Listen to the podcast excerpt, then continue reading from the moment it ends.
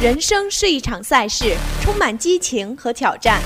人的生命在于运动，我们热爱运动，我们崇尚运动，我们在运动中寻找坚持的动力。体坛纵横与您分享体坛的激荡，传播运动的快乐。我是木木，我是芳芳，我是静静，我们与您一起纵横体育世界。德安东尼不是好选择，他让火箭攻守更失衡。告诉你，皇马为什么配得上欧冠冠军？二十七岁董栋力争三战奥运，承认帅气形象让自己受益。德安东尼不是好选择，他让火箭攻守更失衡。新浪体育讯，北京时间五月二十七日，福克斯体育报道，休斯顿火箭本赛季表现令人失望，跌跌撞撞的以西部第八的身份闯入季后赛后，首轮面对缺少了斯蒂芬库里的勇士，依然显得毫无还手之力。而这一切的根本原因就在于糟糕的防守，因此今天他们与满脑子都是进攻的麦克德安东尼签下主帅合约，并不是一个好的决定。火箭队向来不缺乏得分能力，本赛季他们的百回合得分排名联盟第八，但他们却也无法限制对手得分。本赛季他们每百回合失分排名联盟第九。在继任德安东尼为球队主帅之后，可以想见他们会在进攻端加倍下注，而防守表现则有可能继续下滑。如果说今年的季后赛证明了一个什么的话，那么就是那句被说烂了的“防守赢得总冠军”依然是不变的真理。最近几个赛季以来，联盟风行快速打法，速度和空间被反复加以强调，以期收获一些短期效益。然而，每一年能够笑到最后的球队，却都无一例外地拥有精英级别的防守能力。火箭队或许会在今年夏天的球员市场上做出一些有利于防守的调整，但德安东尼的上任以及德怀特·霍华德的几乎铁定离开，让他们下赛季的防守不容乐观。达瑞尔·莫雷将自己看作一个打破传统的人，他独有的篮球系统理论与德安东尼不谋而合：七秒以内进攻，放弃中距离专攻，更高效的突破和三分球。在离开太阳之后，德安东尼六年时间里只带领尼克斯和湖人打出了百分之四十二的胜率。可即便如此，莫雷仍然愿意相信他，并将他带到了航天城。可是，即便当初的太阳凭借小球战术如此成功，他们依然未能夺得总冠军。因为无论你的进攻有多出色，如果没有好的防守，你依然没有办法一直坚持到最后。本赛季全联盟都推行小个阵容，在场上堆起大量射手。然而，最终区别优秀与精英之间的差别的，依然是防守的能力。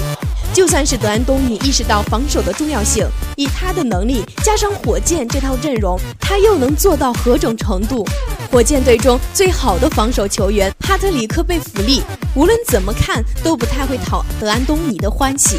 而如果你认为哈登的防守已经够糟糕的话，那不妨再期待一下德安东尼手底下的他。火箭队带着全联盟最攻守失衡球队的姿态迎来休赛期，而随着德安东尼的上任，看起来这种趋势还将演化的更加夸张。告诉你，皇马为什么配得上欧冠冠军？新浪体育讯：为何皇马能赢得欧冠奖杯？这并非偶然。俱乐部的历史、球员的实力、球队踢决赛的经验，以及整个赛季的荣耀，都寄托在此役的决心，让齐达内的球队最终登顶欧洲。谈论皇马与欧冠，我们感觉像是在谈论一种非常密切的关系。皇马在欧洲水平最高的俱乐部赛事中创造了伟大历史，是欧冠让皇马成为了世界上最具光彩的俱乐部。他们因此被国际足联评为二十世纪最佳俱乐部。马卡报赛前就指出，要找到让皇马球迷乐观的理由是非常简单的，只要看看过去球队实力、数据以及 C 罗这样的球星就够了。这场比赛之前，皇马就已经夺得了十座欧冠奖杯。白衣军团有些赛季踢得好，有些赛季踢得不够好，但在欧冠的赛场上，皇马总会竭尽全力。事实上，进入欧冠决赛对皇马来说就意味着很高的夺冠可能性。此前，皇马十三次进入欧冠决赛，十次捧杯，只有利物浦、国米和本菲卡能在决赛中抢走皇马的奖杯。帅位的更迭也让皇马找回信心。齐达内上任后，皇马的精神面貌焕然一新。贝尼特斯无法找到与球员共鸣的感觉，齐达内却与球员打成一片。齐达内成为一队主帅后，皇马足球依然不是十分闪耀，但却极有效率，所有球员都百分百忠诚。此前在诺坎普进行的国家德比改变了皇马的精神面貌，他们迫使巴萨在联赛中拼到最后，而且球队赢得了一张到米兰的参加欧冠决赛的门票。皇马目前的阵容是历史上最贵的阵容之一，在任何比赛中，他们都是热门。不管球队状态好不好，有没有压力，球星都能给对手形成威慑。他们有时候只需一秒钟就能决定比赛的胜负。拉莫斯的进球，贝尔的头球摆渡，C 罗在关键时罚入点球，都是证明。皇马不缺少的就是高水平的球员。前场有巨星，后场也有巨星。纳瓦斯本赛季为皇马树立起一道城墙。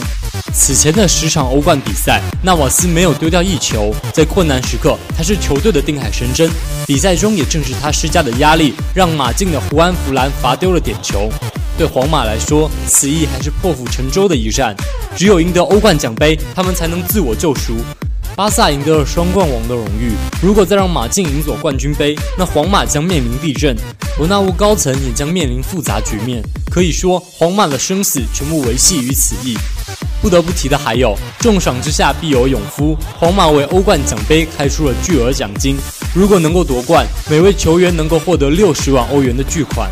在欧冠上拼了一个赛季，最后的一场比赛，在距离丰厚奖金如此近的地方，皇马无论如何都不能倒下。种种因素都促成皇马最终力压马竞，赢得俱乐部历史上第十一座欧冠奖杯。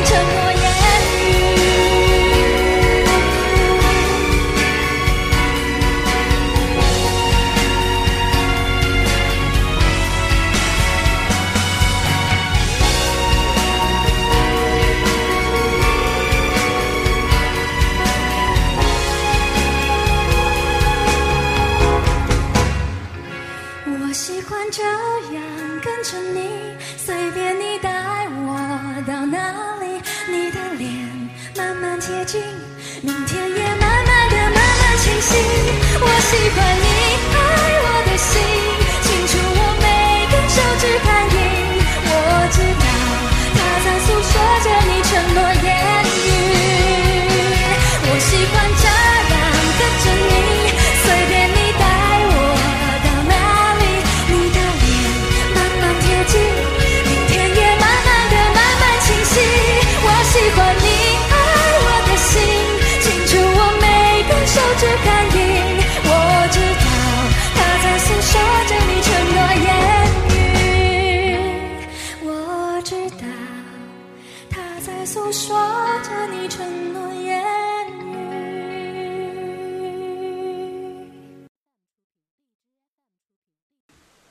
二十七岁董栋力争三战奥运，承认帅气形象让自己受益。新浪体育讯，成长是一种美丽的疼痛。经过了二零零八年北京奥运会的失败，董栋在四年后的伦敦奥运会华丽绽放。现在，董栋有希望第三次站上奥运舞台。从十九岁到二十七岁，作为蹦床队的颜值担当，董栋能成为奥运史上首位卫冕成功的蹦床选手吗？董栋拥有帅气的外表，这让他在很多地方都能引起女粉丝的尖叫。虽然有时候这些女粉丝可能都不知道眼前的这个帅哥是奥运冠军。每次比赛之前，董栋都要精心打理自己的发型，大胶打得一丝不苟，避免自己的发型在赛时会乱。对发型的在意只是董栋看重外表的一个体现。他说：“这是一个看脸的社会。”和人打交道，给人第一印象很重要。如果你的外表不足以吸引别人，那又怎么能让别人有兴趣去了解你的内在？内在再美，别人也不知道。董栋承认，优质的外在形象对自己挺有帮助。五岁练体操，十三岁练蹦床，十四岁拿世锦赛亚军。这些年，董栋拿遍了奥运会冠军、世锦赛冠军、世界杯冠军、全运会冠军等荣誉。但辉煌的背后也有不堪回首的陈年往事。北京奥运会的失利成为了他一生挥之不去的痛，同时也是他人生的一个转折点。二零零八年北京奥运会，董栋和陆春龙一同参加男子单人网上项目的决赛。十九岁的董栋当时是队里的绝对主力，技术、难度、仪态都独占鳌头，是夺冠的最大热门。但奥运赛场重压之下，董栋动作做得并不舒展。比赛结束后，虽然掌声如潮，但董栋知道自己比砸了。最终，董栋只获得了一枚铜牌，见证着队友陆春龙在家乡父老面前成为中国首位男子蹦床奥运冠军。当新科奥运冠军陆春龙被专车拉走做专访时，董栋和教练蔡光亮默默地从场馆走回奥运村。董栋走在左边，教练走在右边。在昏暗的夜色下，两人垂头丧气朝奥运村走去。在路上，董栋时不时会看看教练，但两人默默无言。董栋说自己挺心疼教练，同时也对自己没能实现奥运金牌梦很遗憾。教练蔡光亮回忆说：“当时我的心情比董栋复杂。董栋的特点就是对自己特别自信，但最后没有拿到金牌。其实我比他受到的打击更大。”这次失败让董栋变得成熟。此后的比赛，每次上场前都会仔细检查器械，将服装、比赛用品摆放得整整齐齐，准备工作细致入微。董栋知道，真正的裁判不是场边西装革履的人，而是时间。经过四年的调整，董栋的心态放松了，属于他的奥运金牌也在2012年伦敦如约而至。又是四年，董栋已经二十七岁了。目前，中国蹦床队还没有公布奥运名单，男女各有两名选手将参加里约奥运会的比赛。蹦床队的奥运阵容将在六月份世界杯意大利站之后产生。董栋说，目前自己的阅历比不上老将涂潇，高度上比不上新人高磊。虽然能否拿到奥运入场券依然是个谜，但董栋的教练蔡光亮却坚信爱徒可以拿到奥运会的金牌。蔡光亮引用了一位蹦床名家的话：“蹦床历史上能蝉联奥运会金牌的第一人选就是董栋。”听完了体育新闻，今天让我们与大家分享关于游泳的小常识。在这个炎热的夏天里，游泳是一个消暑的好办法。在游泳的同时，我们更要注意各种事项。游泳之前一定要做充足的准备活动。夏季天气炎热，不做准备活动，马上入水，水温、体温、气温相差很大。骤然入水，毛孔迅速收缩，刺激感觉神经，轻则引起肢体抽筋，重则引起反射性心脏停跳休克，很容易造成溺水死亡。如何准备呢？通过跳跃、慢跑使身体发热，但不出汗，至二到四分钟。其目的是使身体内各个器官进入到活动状态。